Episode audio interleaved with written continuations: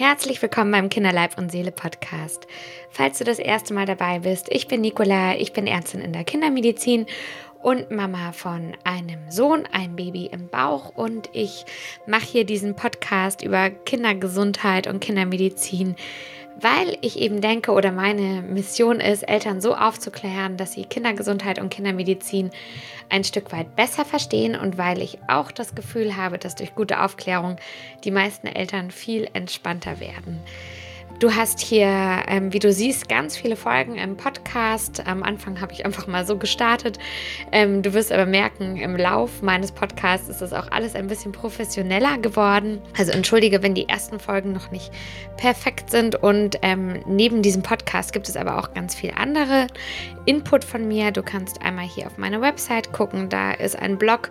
Da gebe ich dir viel Input zu ähm, aktuellen Themen, wie zum Beispiel auch Corona und Schwangerschaft, Corona und Impfung und so weiter. Oder du guckst einmal auf die Webseite, auf die Online-Kurse, wenn es eben Themen gibt, die dich ganz speziell interessieren, wie Neurodermitis, Haus- und Reiseapotheke, Husten, Bauchweh, Fieber. Also wenn es so ein Thema gibt, wo du einfach das Gefühl hast, boah, da bin ich richtig unsicher, ähm, das, ähm, da würde ich gerne mehr darüber Bescheid wissen. Dann empfehle ich dir eben die Online-Kurse von mir und der lieben Juliane aus Hamburg, in denen wir einfach da versuchen Eltern richtig von Grund auf aufzuklären, unser ganzes Wissen einfließen zu lassen. Du kriegst Handouts, du kriegst Videotutorials. Genau, also da kannst du einmal stöbern, aber hier sind wir jetzt bei dem kostenlosen Part, dem Podcast, den mache ich einfach just for fun, weil ich da einfach nach wie vor richtig Bock drauf habe. Und ähm, wenn du schon ein bisschen dabei bist, dann weißt du, dass wir vor zwei Folgen über das Thema Laufen lernen bei Kindern gesprochen haben. Und ähm, da habe ich dir schon angekündigt, es gibt eine weitere Folge zum Thema erste Schuhe, weil sobald dein Kind anfängt laufen zu lernen, musst du dir Gedanken machen, worauf du bei den Schuhen achten solltest. Und auch ich habe da wieder total viel dazu gelernt. Ich habe mir eine Expertin ins Boot geholt, die kennst du auch schon vom letzten Mal. Das ist die liebe Jenny von Famletic. Und Jenny erklärt uns, worauf man beim Schuhkauf achten sollte, ob man Schuhe gebraucht kaufen kann, ob ich sie online kaufen kann jetzt in Zeiten der Pandemie und ähm, warum Barfußlaufen auch so wichtig ist. Und ja, ich habe viel dazu gelernt. Ich hoffe, du auch. Und jetzt wünsche ich dir ganz viel Spaß mit diesem Interview. Das ist ein Mitschnitt aus einer Live-Session bei Instagram. Also wenn du Bock hast, dir das mit Video anzugucken, dann guck auch gerne da vorbei. Und wenn du Lust hast, dir einfach jetzt einen Stöpsel ins Ohr zu stecken ähm, und äh, spazieren zu gehen oder deinen Alltag weiterzumachen und ein bisschen mehr Infos zu bekommen, dann auch gerne so. Ich sage jetzt los geht's und viel Spaß mit dem heutigen Interview. Genau, wir, ähm, wir haben ja schon letzte Woche das letzte Mal gesprochen über Laufen lernen. Ähm, ganz tolles Feedback von euch. Erstmal vielen Dank dafür, dass euch diese dieses Live- und Podcast-Folge so gut gefallen hat und das so gut ankam. Ähm, genau, und wir haben schon letzte Woche gesagt, das ist ein bisschen viel da auch noch dieses ganze Thema Schuhe mit reinzunehmen, erste Schuhe. Und deswegen machen wir heute quasi ähm, ein neues Live zum Thema erste Schuhe. Und vielleicht sind aber ein paar dabei, die dich noch gar nicht kennen. Vielleicht fangen wir einmal kurz an, dass du dich noch vorstellst, für die, die jetzt quasi gar nicht wissen, wer du bist. Ja, na klar, gerne. Also erstmal danke für die Einladung, liebe Nicola.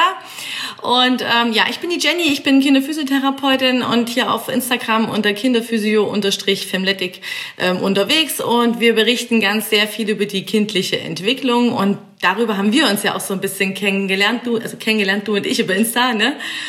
Genau, und ähm, so kam das dann, dass wir jetzt unser zweites Live machen und ich freue mich ganz sehr. Ja, super. Ihr habt uns ja im Vornherein schon ganz viel Fragen zugeschickt. Und ich weiß, das ist ein Thema, das es kommt plötzlich und dann ist es wie so oft, dass man denkt, oh Gott, ich will ja jetzt hier quasi ja alles richtig machen. Auf einmal braucht mein Kind Schuhe. Und genau, und ich würde sagen, deswegen fangen wir ganz am Anfang an mit den Fragen. Und zwar, was ist denn, wenn das Kind noch nicht läuft? Braucht es dann schon Schuhe? Braucht ein Kind Krabbelschuhe? Oder ab wann sind Schuhe überhaupt sinnvoll? Das war eine ganz coole Frage, ne? Die war so gestellt nach dem Motto, ähm, für was brauchst du denn überhaupt Krabbelschuhe, wenn es eh barfuß sein soll? Und damit war die quasi schon beantwortet, weil Krabbelschuhe an sich braucht ein Kind ja nicht. Also es braucht es nicht, um sich einen besseren Halt zu holen, um besser zu krabbeln, um nicht wegzurutschen. Schuhe in dem Sinne bräuchte es nur, wenn es sich eventuell verletzen könnte, also um die Verletzungsgefahr zu meiden, durch vielleicht einen warmen Untergrund, ähm, wenn da jetzt so eine Teerstrecke irgendwie, ne, oder wenn es draußen auf der Wiese ist und es könnte sich verletzen, weil man vielleicht nicht weiß, liegt doch irgendwo eine Scherbe oder ja, genau. Also so äh, der Verletzungsgefahr halber, da könnte man Krabbelschuhe nutzen. Aber zum eigentlichen Krabbeln braucht man auch keine Schuhe, weil der Fuß an sich ja so schön arbeitet beim Krabbeln, da ähm, brauchst du nichts anderes. Das heißt also auch beim Krabbeln, ähm, wenn ich das Kind in der Wohnung habe, wäre es auch besser, die Kinder da auch schon barfuß krabbeln zu lassen, weil die dann einfach so ein besseres Gespür für den Fuß bekommen. Genau, und der Fuß, wenn du das beobachtest, macht immer mit. Die Zehen gehen immer auf und krallen sich ein und der Fuß drückt sich so ab. Und das stärkt natürlich auch wieder das Fußgewölbe, bereitet den Fuß ja auf den Stand vor und dann später auch auf den Gang.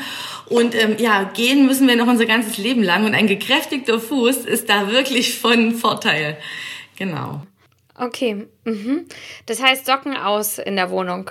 Ja, unbedingt Socken aus, Socken aus, weil Socken unbedingt, unbedingt immer barfuß, weil Socken ähm, ja auch diese Wahrnehmung ein bisschen verfälschen. Mit Socken hast du ja nicht das gleiche Gefühl. Wie wenn, wenn wir Handschuhe anhaben und machen zum Beispiel Gartenarbeit. Du fühlst es ja nicht richtig. Und wenn wir ehrlich sind, zu der eigentlichen Arbeit ziehen wir sie dann doch wieder aus. Also ich zumindest. Ne? genau. Ja. Also da wird so manche Schwiegermama ähm, oder Oma oder so wahrscheinlich eine ganz andere Meinung haben.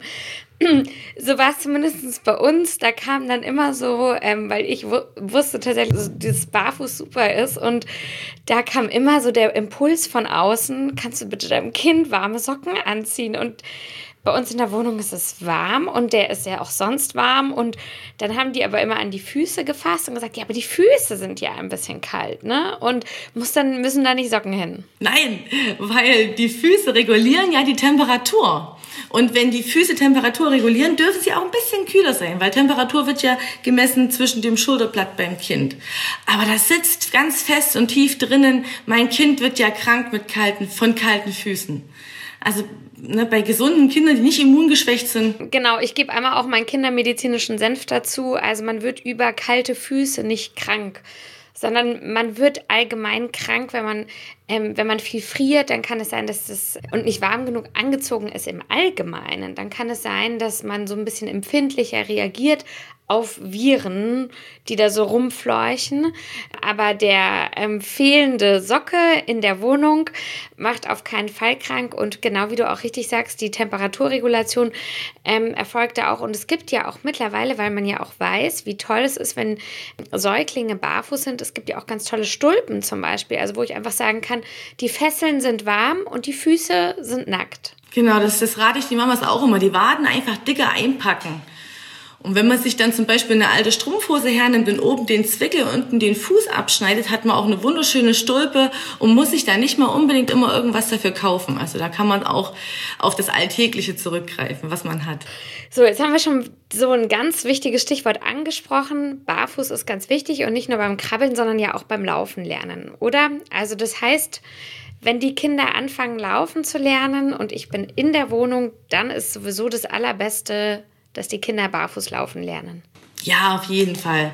Der Fuß kann ja ganz anders reagieren. Wenn die Kinder den Fuß aufsetzen, kriegt er ja direkt Input. Wie ist der Boden? Ähm, wo sitze ich auf? Ne? Der Fuß hat so viel Input, dass er direkt reagieren kann. Mit einem Schuh, mit einer dicken Sohle oder überhaupt mit einer Sohle oder einem Socke oder auch so diese ähm, ABS-Socken, die diese dicke Gummi diesen dicken Gummiboden haben. Das verfälscht das ja auch. Dann weiß das Kind ja gar nicht, warte mal, bin ich jetzt eigentlich unten? Der Fuß kann das gar nicht zurückgeben und zurückmelden. Und dann weiß man gar nicht so richtig, was mache ich denn jetzt eigentlich? Und für die Kinder ist es eher so, ja, ein Ungleichgewicht, sage ich mal. Es ist viel sicherer und schöner für die Kinder zu erleben, dass der Fuß fest aufstehen darf, den Boden spüren darf, die richtige Reizrückmeldung geben kann. Und dann können die Kinder viel besser darauf reagieren. Und das Fußgewölbe bildet sich aus. Das ist ja wirklich wichtig. Okay, das heißt also in der Wohnung Socken aus, die Kinder barfuß lassen und ja, und dann geht das Kind die ersten Schritte und dann möchte ich ja mit dem Kind vielleicht auch mal rausgehen oder ich habe die Situation, ich bin jeden Tag auf dem Spielplatz und überlege mir jetzt, ähm, okay, geht es jetzt los mit den ersten Schuhen und darüber wollen wir jetzt ja auch ein bisschen sprechen. Wo fange ich da an? Was empfiehlst du da? Genau, was muss ich beachten? Also erstmal würde ich die ersten Schuhe immer nur oder überhaupt Kinderschuhe und auch deine Schuhe, Erwachsenenschuhe immer nur mit nach Maß kaufen, also ausmessen, unbedingt immer ausmessen. Ähm, nicht nach irgendwelchen Größen gehen, wo man sagt, ach, ich habe eigentlich die 38, bei uns Erwachsenen ist es ja so, ne? ich habe eigentlich die 38, ich kaufe immer die 38. Und bei Kindern kann man auch so schnell da rein verfallen. Und ähm, das ist aber gar nicht gut, also man muss wirklich den Fuß genau anpassen. Und dann sollte der erste Schuh ähm, alle Anzeichen ein oder sollte ein Barfußschuh sein. Und ähm, woran du das erkennst, ist vielleicht für viele ganz interessant. Oder das könnten wir mal kurz aufdröseln, ja. Ich habe äh, durch Zufall mal was vorbereitet. ich habe einen Barfußschuh unserer Kinder. Also die sind jetzt hier nicht sauber gemacht extra. Ähm, ich habe ganz viele Barfußschuhe hier stehen. Das ist nur ein Beispiel, an dem ich das gerne erklären möchte. Und einen konventionellen Schuh, damit man das mal so sieht. Ne? So, also dieser konventionelle Schuh hat hier vorne eine ganz schmale Zehenbox. Das heißt, die Fußzehen, die zieht es so zusammen, die drückt es so zusammen. Und ähm, wenn man, wenn die so zusammengedrückt sind, können die gar nicht mehr ihre Funktion übernehmen und und richtig stabilisieren. Denn wir wissen ja, je größer die Auflagefläche ist von einem Fuß, desto stabiler steht man. Wenn man jetzt auf zwei Füßen steht man besser als auf einem. Und wenn die Zehen auseinander sind, stehst du besser als zusammen. Ne? Und dafür müssen aber Socken und Schuhe das auch zulassen. Und bei Barfußschuhen hast du hier eine breite Zehenbox, die geben dem Fuß quasi den Raum, den er braucht, um eben dann diese Stabilität auch gewährleisten zu können und um sich da auch voll zu entfalten. Und dann sehen wir immer, also breite Zehenbox Nummer eins, und dann sehe ich immer im, im Schuhgeschäft so. Der Schuh, oh, warte mal, konventioneller Schuh. Der Schuh ist ja so flexibel. Der hat immer eine Sollbruchstelle, sage ich immer. Ne? Und ein Barfußschuh ist tatsächlich flexibel. Der lässt sich nicht nur hier biegen, sondern man sieht es schon, der lässt sich da richtig einrollern. Denn ein Fuß bewegt sich dreidimensional beim Gehen, also in jede Richtung. Und ein Schuh muss diese Bewegungen zulassen können. Deswegen sollte er nicht nur so, sondern auch so und, das ist auch ganz wichtig, so einzuknicken sein. Also auch die Sohle soll wirklich ganz flexibel sein. Nicht nur bei Lauflernschuhen, auch bei allen anderen Barfußschuhen oder Schuhen allgemein. Denn nur so kann der Fuß arbeiten und sein Fußgewölbe aufbauen. Ne? Genau. Und was der Schuh auch nicht hat, der hat keine überknöchelhohen festen Halt. Ne, der, also der, ein Schuh braucht dem Fuß keinen Halt geben. Das Fußgewölbe ist dafür da, unser eigenes Fußgewölbe dem Fuß den Halt zu geben. Und die Muskulatur muss genutzt werden, damit sie kräftig genug ist. Und ähm, bei Barfußschuhen hast du so eine Sohle, die halt ganz dünn ist und die lässt ganz viel ähm, Gespür durch. Also wenn du jetzt über so Steine läufst, tut der Stein nicht weh, aber du spürst, dass da ein Stein ist. Jetzt weiß das Kind, wenn es zum Beispiel über eine Wurzel rennt, ähm, das ist eine Wurzel, hier ist irgendwas verkehrt, hier ist irgendwas anders, ich muss ganz anders reagieren, weil das Gefühl fast eins zu eins zurückgegeben werden kann und der Kinderfuß viel schneller darauf reagieren kann. Anders bei konventionellen Schuhen, da spürt man nichts, dann kann man darauf auch nicht reagieren und dann zack, bumm, sind sie umgeknickt. Also das heißt, die Unfallgefahr mit einem konventionellen Schuh ist einfach auch größer. Ja, ja, auf jeden Fall. Und ähm, ein letztes, was ich euch gerne auf jeden Fall noch mitgeben möchte. Hier siehst du, das ist ein Absatz, also eine Sprengung. Siehst du, dass hinten höher ist als vorne, ne? Und ähm, das haben ganz viele Schuhe. Gummistiefel sehe ich ganz oft, Sportschuhe, Laufschuhe. Und das simuliert dem Fuß ja quasi, dass er, oder dem Mensch, dass er bergab läuft. Ne? So übertrieben gesagt. Weil du ja hinten höher bist. Und damit verändert sich die ganze Belastung. Die ganze, ganze, ganze ähm, Belastung im Fu äh, im Schuh beim Laufen verändert sich dadurch und ähm, der Fuß kann nicht mehr die Funktion über die Muskulatur anstreben, die er eigentlich äh, gerne zum Laufen nutzen will.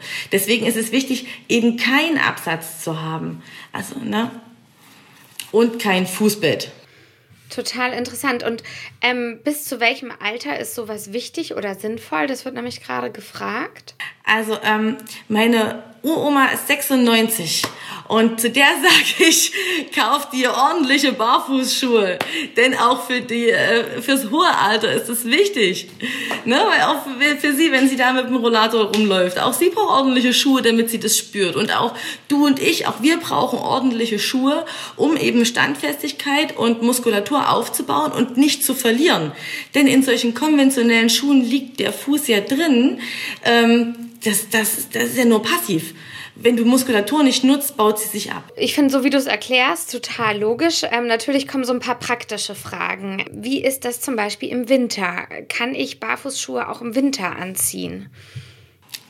Zufällig da was dabei. die habe ich gerade von meinem Sohn, die haben mein Mann gestern zufällig, wirklich zufällig sauber gemacht. Ähm, das sind unsere Winterschuhe. Und die sind genauso gefüttert wie ähm, andere Schuhe, sage ich mal auch, andere Winterschuhe und die sind auch so ein bisschen höher. Aber sie sind super weich. Ne? Und die, auch die kann man so einrollern. Ne? Und der Fuß ist in so einem Winterschuh ganz aktiv, weil er ja auf jede Unebenheit reagieren darf. Der Fuß macht ja mit, der balanciert aus, der gleicht aus ne? beim Rennen. Die Muskulatur ist immer am Arbeiten und das wärmt den Fuß an sich ja. Stehst du aber mit so einem Winterschuh ähm, als Erwachsener am Glühweinstand auf dem Weihnachtsmarkt, dann kriegst du auch kalte Füße, ne? wenn du den Füße einfach nicht benutzt. Aber Kinder stehen selten. Also ähm, ja, das, das funktioniert genauso und die sind auch imprägniert und damit auch wasserdicht. Also das funktioniert genauso. Und ähm, auf was für Arten von Socken achtest du in Barfußschuhen? Sollte man da nochmal irgendwas Spezielles achten, darauf achten, was man innen reinzieht oder also auch die Socken dürfen nicht zu klein sein. Und ich mache das in unseren Kursen ganz gern, dass die Mamas die Socken ausziehen und dann so ein bisschen so an den Fuß halten. Und wenn du dann schon siehst, dass der Socke so klein ist und der Fuß so groß, dann weißt du, er ist zu klein. Ne? Also das, darauf muss man echt achten und die schreiben ja immer Sockengröße, was ich, 74, 80. Ja, genau. So eins bis sechs Monate. Ne? Das ist Quatsch. Ne? Also auch da muss man achten. Und auch Socken können den Fuß vorne die Zehen einengen. Also man muss dann schon auch darauf achten, dass man ähm, den Zehen Platz lässt. Ähm, jetzt gibt es Barfußsocken direkt, die kann man auch kaufen. Oder diese Zehensocken, die gibt es ja auch. Auch sowas kann man nehmen. Die lassen dem Fuß ja auch Platz. Aber man muss schon schauen, ne, dass die nicht so eng sind. Und ähm, du hast ja jetzt zu Beginn gesagt, also ich muss ja jetzt dann irgendwie als Elternteil fange ich an mit der Schuhgröße und also jetzt wissen wir schon, Barfußschuhe sind super, ähm, aber ich muss ja wissen, was ist dann die richtige Schuhgröße für mein Kind und hast gesagt, am besten ausmessen lassen. Und das wollte ich jetzt auch unbedingt ansprechen. Also was muss ausgemessen werden und vor allem jetzt während Corona äh, machen das ja auch manche zu Hause. Kann ich das zu Hause machen und wenn ja, worauf sollte ich denn da achten? Also erstmal äh, in Corona-Zeiten, du so, man sucht sich ja wahrscheinlich einen Online-Shop. Also sehr wahrscheinlich bei uns ist es so, Terminshopping geht nicht mehr. Also man muss sich einen Online-Shop suchen. Und äh, Jetzt, äh, was ich jetzt so aus meiner persönlichen Erfahrung sagen kann, ähm, ich bin Fan vom Barfüßler. Da gibt's ähm, drei große Läden, ähm, Dresden, Rostock und weiß ich gar nicht noch wo. Und der hat einen super Online-Shop. Da kommt ein Fragebogen. Also es kommt nicht einfach nur, das ist der Schuh, das ist die Größe, probier mal, sondern der hat einen Fragebogen. Für was brauchst du denn den Schuh? Bist du zum Beispiel, oder ist dein Kind im Waldkindergarten? Ist es Laufanfänger? Ähm, brauchst du einen Hausschuh? Brauchst du was auch immer du brauchst. Ne? Und dann fragen sie sich durch und dann können die schon mal für dich aussortieren, okay, das wäre gut und das wäre gut. Und dann zeigen sie auch, wie man am besten Füße ausmisst. Und da gibt es verschiedene Varianten. Zum einen kann man ja diesen Fußabdruck auf der Unterlage auf so einem Blatt einfach so einen Fuß draufstellen und den Fuß nachmalen. Ne? Und auch da gibt es verschiedene Sachen, auf die man achten muss. Das habe ich aus meinen Kursen mal gemobst. Das ist der, das ist der gleiche Fuß, ja? Hier ist der Fuß ohne Belastung. Ne? Also der Fuß ist ganz schmal, weil das, weil das ist jetzt mein Sohn, mein Sohn seinen Fuß einfach nur draufgestellt hat auf diese Pappe und saß dabei. Er hat also nicht sein ganzes Körpergewicht draufgegeben. Und ich habe zudem noch so gemalt und nicht so den Fuß abgemalt, ne? sondern so inne. Und das ist der gleiche Fuß, wie gesagt, aber mit kompletter Belastung. Und es ist wichtig, wenn ihr zu Hause sowas anfertigt, den Kugelschreiber senkrecht aufzuhalten. Weil wenn du ihn nach innen hältst, verfälschst du ja schon wieder das Ergebnis, sag ich mal. Ne? Also auf sowas achten. Dann gibt es noch eine ganz tolle Methode, auch mit einem Blatt auf dem Fußboden und dann ähm, das Blatt an die Wand ran. So ganz an die Wand und die Ferse auch ganz an die Wand.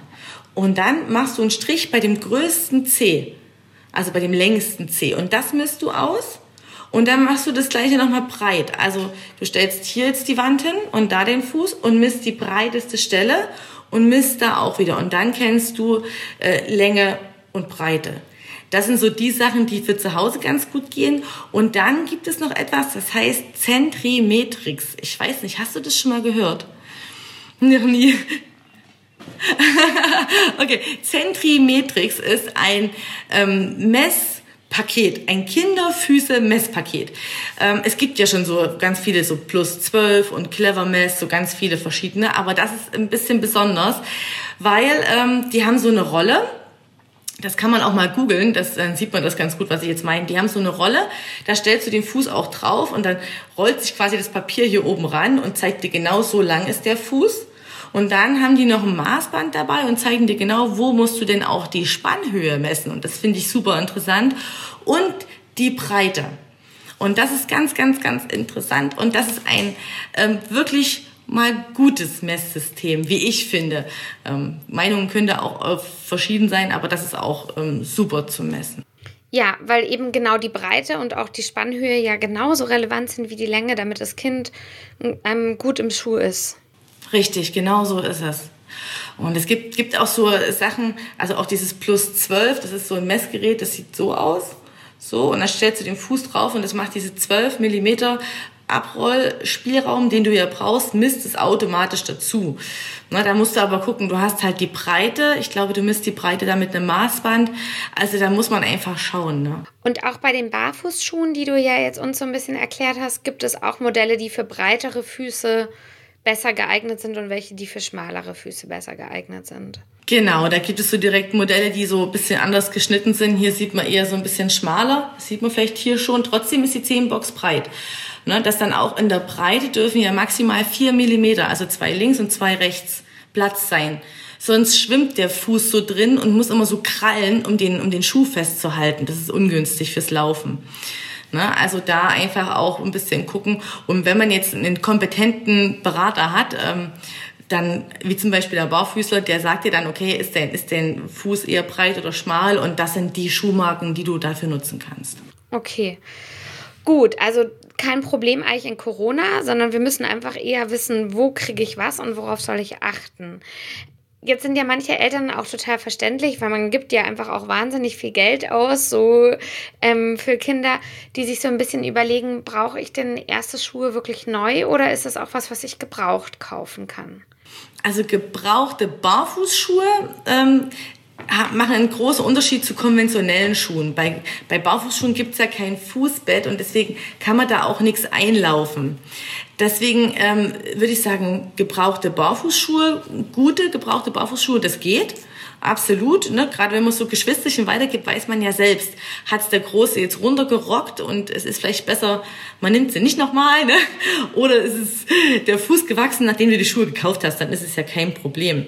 Generell empfehle ich immer bei Barfußschuhen einmal reinzufahren mit den Fingern in die Schuhe und wenn du dann hier drin merkst, es ist kein Höhenunterschied, kein Fußbett, dann ist es in Ordnung. Und bis du einmal an die Sohle schaust und weiß ich gar nicht genau. Na gut, hier ist es ein bisschen abgelaufen, ne? aber an sich sieht die Sohle noch sehr gut aus. Und so einen Schuh kannst du dann schon noch kaufen. Ist der Schuh aber abgerockt, ich habe jetzt hier gerade leider dafür kein Beispiel da, ähm, dann würde ich davon eher abraten. Also kaputte Schuhe, auch die im Bereich des Schnürsenkels kaputt sind, weil es ist sehr wichtig, dass der gut sitzt, würde ich nicht nehmen sehr abgelaufene Schuhe will ich nicht nehmen und die, wo du inne spürst, okay, da ist schon was eingelaufen, wobei das bei Barfußschuhen eigentlich nicht der Fall sein sollte. Und bei konventionellen Schuhen, da sollte man aber vorsichtig sein und gebraucht kaufen, weil ich da ein eingelaufenes Fußbett habe, oder? Genau, wenn dann jetzt der Vorgänger vom den Schuh getragen hat und der ist immer nach innen geknickt, dann hat sich das Fußbett auch so eingelatscht, in Anführungszeichen. Ne? Und dann steckst du ja diesen wunderschönen, noch unberührten Kinderfuß, der sich noch so schön ausbilden kann, in diesen Schuh. Und dann ist es ein bisschen schade. Also das, ja, da, nee. Also konventionelle Schuhe nicht und erst recht keine gebrauchten. Okay. Gut, weil das ist ja, genau, das ist ja einfach relevant. Und jetzt ähm, habe ich die ersten Schuhe für mein Kind gekauft und ähm, jetzt haben äh, manche Eltern mich gefragt, ich war, bin mir dann unsicher, wann die nicht mehr passen. Also wie merke ich denn dann, dass Schuhe zu klein werden oder dass vielleicht dann doch das nächste Paar schon wieder fällig ist? Gute Frage, sehr gute Frage. Also ähm, drei bis vier Monate, alle drei bis vier Monate sollte man als Mama oder Papa schauen, ob die Schuhe noch passen. Und da kann man entweder, wenn man diese Sohle rausnehmen kann, kannst du dein Kind draufstellen und kannst gucken, okay, ist wirklich hier vorne noch 12 Millimeter Abrollspielraum da, den es braucht bei der Bewegung. Ne? 12 Millimeter, weil wenn du abrollst, dann rollst der Fuß nach vorne und ähm, haut die Breite noch hin. Wenn der Fuß über die, über die Innensohle drüber geht, ist der Fuß zu, nee, der Schuh zu schmal für den Fuß, nicht der Fuß zu breit. Ne? Das ist also nochmal sowas ganz wichtig. Und ähm, dann kannst du einfach gucken, wenn du nach drei, vier Monaten nochmal eine Schu Fußschablone anfertigst, dass du diese Schablone in den Schuh steckst und dann siehst du es ja, ob die Schablone reinpasst oder halt dann nicht. Deswegen rate ich immer dazu, das auf Pappen zu machen, weil dann die sind stabil und wenn der Fuß jetzt da drin ist und die Pappe passt nicht rein, dann passt der Fuß auch nicht, weil sonst würde er sich im Schuh nur zusammenziehen. Also wir Therapeuten und Ärzte, wir sehen das vielleicht sogar ein bisschen am, am Gang. Wir hatten da ein schönes Beispiel, vielleicht kann ich es kurz erzählen. Das war auch ein, ein Elternteil, was sich total gekümmert und gesorgt hat und es war immer alles da, aber der Fuß ist einfach so schnell gewachsen und wir hatten dann die Schuhe ausgezogen und der große Zeh war eingeknickt und hatte hier schon Horn weil der einfach über den großen Zeh gerannt ist. Der hat, der ist gerannt ohne Ende, aber hat nichts gesagt, ne? weil für ihn ist es normal und er nimmt es als gegeben hin. Er hat ja noch gar nicht die Wahrnehmung am Fuß, dass er das irgendwie hätte weitergeben können. Genau. Und diese Daumendruckmethode, was du so von früher oder so kennst, mit, guck mal, ist noch genug Platz da. Das ist, das ist Quatsch, ne? weil die Kinder ziehen die Zehen ein. Genau. Das ist dann Humbug, ne? Die machen dann Platz, aber die haben keinen Platz. Ja, das ist, glaube ich, das ist auch gut zu wissen. Und ähm, was hast du für Erfahrungen, wenn Kinder ihre ersten Schuhe anziehen? Nehmen das alle Kinder gleich sofort an oder ähm, ist es für die ja wahrscheinlich auch erstmal so ein komisches Gefühl, die hatten noch nie einen Schuh an und wie kann ich das so ein bisschen unterstützen? Genau, also ähm, wenn du jetzt siehst, du, du ziehst deinem Kind Barfußschuhe an und die Barfußschuhe passen gut an den Fuß, dann wird das Kind losrennen. Es wird flitzen, es wird sich hinhocken, ohne den Fuß einzuknicken. Also das ist ja ein bisschen normal, aber nicht ganz so extrem. Ähm, und es wird den, den Schuh quasi akzeptieren, weil der Schuh genug Input dem Kind zurückgibt. Also das ist wie dann quasi ein bisschen ähnlich wie beim Barfußlaufen. Dann ist es für das Kind okay und das Kind toleriert es ganz gut. Bleibt das Kind aber öfter stehen und kann gar nicht so richtig laufen oder läuft dann auf einmal wieder so tapsig wie so ein Roboter, dann ist es auf jeden Fall der falsche Schuh oder kann sich nicht hinhocken oder knickt weg. Dann ist es auf jeden Fall der falsche Schuh. Also du erkennst es daran, dass das Kind so normal wie möglich sich bewegt und wenn die Kinder nie anderes anhatten, also immer barfuß waren ähm, und dann das erste Mal in Lauflernen, äh, in Lauflernen, in Barfußschuhen stehen, dann muss der Fuß sich ja kaum umgewöhnen. Anders ist es, wenn dein Kind jetzt 5, 6, 7, 8 ist oder älter und zieht dann das erste Mal von dem konventionellen Schuh weg einen Barfußschuh an, dann ist das natürlich ähm, ungewohnt. Und dann könnte auch sowas wie Muskelkater kommen und dass man sich da auch Step by Step dran gewöhnen muss, wie bei uns Erwachsenen auch, weil der Fuß eben jetzt arbeiten muss. Okay. Gut, und jetzt kommt auch gleich noch eine Frage zu den Barfußschuhen. Ähm, was sagst du zu Barfußschuhen aus Neopren, Sohle und Oberstoff, bei denen der Halt zur Seite nicht gegeben ist? Also muss es ähm, zur Seite einen Halt geben beim Barfußschuh? Nee, also muss es nicht. Wenn man zum Beispiel solche, ähm, solche äh, Turnschläppchen sich anschaut, ne, die ja jetzt auch echt nicht, nicht schlecht sind, ähm, die haben ja auch keinen Halt. Und ähm, ich stelle mir es gerade so vor, diese Neoprenschuhe sind vielleicht so ähnlich wie diese Box. Kennst du die? Diese Gummistiefel aus, aus Softshell sozusagen? Ja, genau. Und ich stelle mir das so ähnlich vor. Also im Prinzip braucht der Kinderfuß keinen Halt von außen. Der braucht auch nach, ähm, also vom Schuh. Der braucht auch von außen keinen Halt vom Schuh. Der Kinderfuß stabilisiert sich selbst über Muskulatur, wenn man ihn lässt. Ne? Also deswegen wäre das okay, wenn die Schuhe gut sitzen. Ähm, zum Beispiel sind diese Schuhe, über die wir gerade gesprochen haben, sehr breit geschnitten. Wenn du jetzt einen schmalen Fuß hast, in diesem breit geschnittenen Schuh, dann schwimmt der da drin. Das, das funktioniert nicht. Dann, dann braucht man was anderes. Ne? Aber und du hast ja eben schon erwähnt, ähm, das ist nämlich, denke ich, auch vielleicht ein ganz relevantes Thema für viele. Du hast ja so gesagt, so ein bisschen nach innen gehen ist ja dann auch normal. Ähm, genau, weil das geht jetzt vielleicht ein bisschen über das Thema hinaus, aber ähm, wollte ich nur einmal aufgreifen. Das ist normal und ab wann muss ich jetzt an Einlagen denken oder es sind Einlagen bei Kindern sinnvoll? Das habe ich jetzt auch gelesen, ne? dass ein 15 Monate altes Baby, war das bei dir oder bei mir, ich weiß gar nicht, hast du es gelesen, krass, oder? Also das ist völlig unnötig. Also man sagt, dass, dass der Kinderfuß sich ausbildet bis ungefähr zum vierten Lebensjahr. Da kann man die erste Tendenz sozusagen erkennen. Und dann haben die Kinder locker noch Zeit bis acht. Ne? Und bis dahin bildet der Fuß sich aus. Und wenn man ihn dann lässt und die bestmögliche Umgebung bietet dafür, ne? Dann ähm, bildet er sich auch gut aus. Und das kommt erst, das ist aber jetzt auch ein bisschen weitgreifend, mit der Beckenaufrichtung. Also das kommt dann auch erst später, dass der Fuß erst richtig mitmachen kann. Der sieht vorher so aus, der hat nur so Knochen, Ansätze, sag ich mal, ne? der, der ist ja noch gar nicht ausgebildet. Das ist alles noch ganz weich und fluffig und viel ähm, Fett überall, ne? Der Fuß ist noch gar nicht fertig. Und dann kann das sein, dass der mal nach innen knickt, mal so ein bisschen obeinig aussieht. Wenn die Kinder ein bisschen breiter stehen, auseinander, dann knickt der meistens so ein. Dann haben sie eine Obeinphase, das ist normal. Nur keine Einlagen nutzen, bitte, bitte, bitte.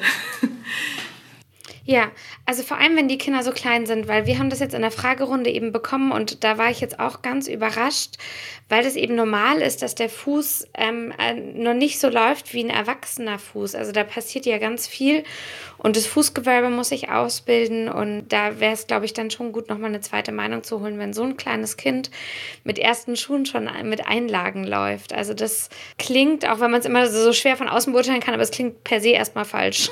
Ja, genau, es klingt erstmal komisch, außer natürlich, das ist irgendwie ein Klumpfuß oder irgendwas, was da jetzt anatomisch, ne? darüber reden wir ja nicht. Wir reden ja über gesunde Kinderfüße. Und gesunde Kinderfüße können ja auch ganz unterschiedlich aussehen. Also ich kann eher platte Füße haben, weil du hast ja auch schon erklärt, das Fußgewölbe muss ja erstmal sich so ein bisschen quasi aufrichten. Richtig, ne? Das kann ganz unterschiedliche Formen annehmen. Ja, und der bildet sich erst aus, wie du schon sagst. Das wird erst noch mit der Zeit. Genau, also da gerne nochmal eine Zweitmeinung holen. Und genau, jetzt bei uns war es letzte Woche hier die ganze Zeit so richtiges Matschewetter. Und da wollte ich dich noch fragen zum Thema Gummistiefel. Das ist ja so ein Schuh, wo man irgendwie denkt, tue ich meinem Kind damit einen Gefallen oder was ist so deine Meinung dazu? Hm, also wir stehen total auf wasserdichte Schuhe äh, per se, ne? Aber auch wir, wir wohnen direkt am Bach, wir haben ja unten im Bach und auch wir haben Gummistiefel. Und es gibt sie, es gibt Gummistiefel, die weich und flexibel aus Kautschuk sind, die keinen Absatz haben und ähm, die sind auch gar nicht ganz so teuer. Also wenn man weiß, die Kinder nutzen das viel, dann würde ich da schon ähm, auf, auf einen sehr guten Gummistiefel umsteigen. Zumal man die bestimmt auch gut gebraucht kaufen kann, weil es sind doch nicht die alltäglichen Schuhe. Mhm, ne? Aber da würde ich auch immer noch mal den Schuhverkäufer erklären, für was ich den Schuh brauche. Und dann kann er mir vielleicht auch noch mal ganz andere Alternativen geben. Okay. Und ähm, dann ähm, habe ich noch eine Frage und zwar wieder so ein anderes Schuhthema. In unserer Kita, in dem mein Sohn jetzt nur ein paar Wochen war und jetzt während Corona irgendwie seit November dort nicht mehr ist, ähm, sollten Kinder Hausschuhe tragen. Ja, ähm, wenn das, also ich glaube, das ist in vielen Kitas der Fall, nicht nur in unserer, weil es so ein bisschen, ich glaube, es ist so ein bisschen Unfallprävention oder also zumindest ähm, war es nicht so gefragt, dass mein Sohn da barfuß rumläuft. Gibt es da was, worauf ich irgendwie achten kann? Oder gibt es Barfußhausschuhe? Oder ähm, was würdest du denn da empfehlen? Also es gibt die ganz klassischen Hausschuhe auch als Barfußschuhe. Ähm, Marken werden da zum Beispiel Sticky und sowas. Ne? Also die haben da auch ähm, ganz verrückte Hausschuhe. Meine Kinder gehen ja auch in Hort und Kindergarten und ähm, wir tragen immer nur diese. Also die hatte ich vorhin auch schon mal kurz gezeigt. Die sind ganz weich und flexibel und ja, genau, das sind Schläppchen, aber es sind Schläppchen, die gut sind. Erstens sind sie rutschfest, also sind so rutschhemmende, wenn es nass ist am Boden. Das ist wichtig für den Kindergarten, weil wenn die in diesem Matschraum, also Matschraum, Waschraum stehen, wo viel gematscht wird, dann dass die nicht ausrutschen. Das ist also super mit solchen Schuhen. Die sind da recht ähm, rutschhemmend, auch für so Bad und sowas, wenn wir hier ins Freibad gehen oder wo auch immer hin äh, oder ins Hallenbad, das sind die auch super. Und dann haben die inne, ich habe den jetzt mal umgedreht, es ist der gleiche Schuh nur umgedreht, äh, haben die inne keine verstärkte Sohle. Was ich ganz oft sehe, gerade in diesen Discounter-Krabbelschuhen, die haben hier nochmal verstärkte Sohlen. Und das ist mega schade, weil das nimmt ja die ganze Wahrnehmung für das Kind. Also das braucht es wirklich gar nicht. Und was es auch nicht braucht und öfter hat, ist hier an der Naht, das sieht man das ja, ne? Ähm, hier, die haben jetzt hier nichts an der Naht, die ist ganz weich und flexibel. Aber es gibt ganz viele, die haben hier wie so ein Bügel, wie so ein BH-Bügel hier eingebaut und der zieht sich so ringsrum. Und wenn man sich jetzt ne, so vorstellt, dass der Fuß hier drin ist und du läufst und du kommst an diesem Bügel, dann zieht der Fuß dich ja von diesem Bügel weg, weil das ja mega unangenehm ist. Und damit verfälschst du auch den Gang und ähm, ja, das ist absolut nicht gut. Genau, ich habe jetzt hier aus, der, äh, ähm, aus den Zuschauern noch, ja, super. Und dann eine Frage, die kam auch schon im Vorfeld und die kam jetzt auch nochmal, die ähm, habe ich ganz vergessen. Was passiert, wenn ich meinem Kind zu große Schuhe anziehe? Also nett gemeinte Geschenke oder ich will ein bisschen was sparen, kaufen, ein bisschen einen größeren Schuh. Was passiert dann? Ja, dann schwimmt der Fuß im Schuh und versucht immer den Schuh festzuhalten. Weil die Kinder laufen, dann kommt der Fuß, äh, der Schuh später mit, weil der viel zu groß ist. Und die Kinder denken sich dann, oder der Fuß denkt sich, oh, ich muss den irgendwie hier halten, sonst verliere ich den. Ähnliche, wenn wir äh, mit Flipflops laufen oder so Badeschlappen ne, dann krallen wir auch immer die Zehen ein. Und das passiert bei den Kindern auch. Und dann verfälschst du auch wieder das Abrollen, die ganze Automatik, wie man läuft. Ne, und das geht dann auf die ganzen Gelenke oben drüber weiter, auf Knie, Hüfte, Wirbelsäule. Das dehnt sich aus, das, das äh, hat Auswirkungen. Ja, bis zur Halswirbelsäule. Ja. Das ist auch der Grund, warum wir über dieses Thema heute sprechen. Also Schuhe sind viel mehr als Schuhe, sondern ähm, der ganze Körper, wie du gerade so schön gesagt hast, hängt einfach zusammen. Und wenn ich eine Fußfehlstellung entwickle oder nicht ausreichend Muskulatur am Fuß habe, einen schwierigen Gang entwickle, dann wirkt sich das eben auf all die anderen Gelenke aus, die ja jetzt auch noch so viel sich entwickeln müssen. Und da kann man sich ja vorstellen, wie viel dann leider da auch schief laufen kann. Also da lohnt es sich wirklich, sich mit dem Thema zu beschäftigen und dann auch zu sagen, also ich finde es super, Kinderklamotten gebraucht zu kaufen, aber vielleicht hier dann mal zu sagen, okay, da, das ist es mir wert, da kaufe ich ich jetzt mal ein gutes Produkt. Genau, also das denke ich auch, ja. Gut, ja, super. Ich glaube, wir sind echt, wir, wir sind durch. Ich glaube, wir haben wirklich alles so besprochen, was wir, was so gefragt worden ist. Und ich hoffe natürlich, ihr habt alle so ein bisschen was dazugelernt. Also ich habe es mal wieder, es war schon wieder super. Wir speichern das natürlich, genau. Also ihr findet es dann einfach hier ähm, bei den Lives. Plus, wir nehmen das gerade beide auch gleichzeitig noch als ähm, Audio auf. Also es wird auch einen Podcast dazu geben. Falls ihr sagt, ihr habt jetzt gar keine Zeit, das nochmal alles anzugucken, könnt ihr es euch auch einfach ins Ohr stecken.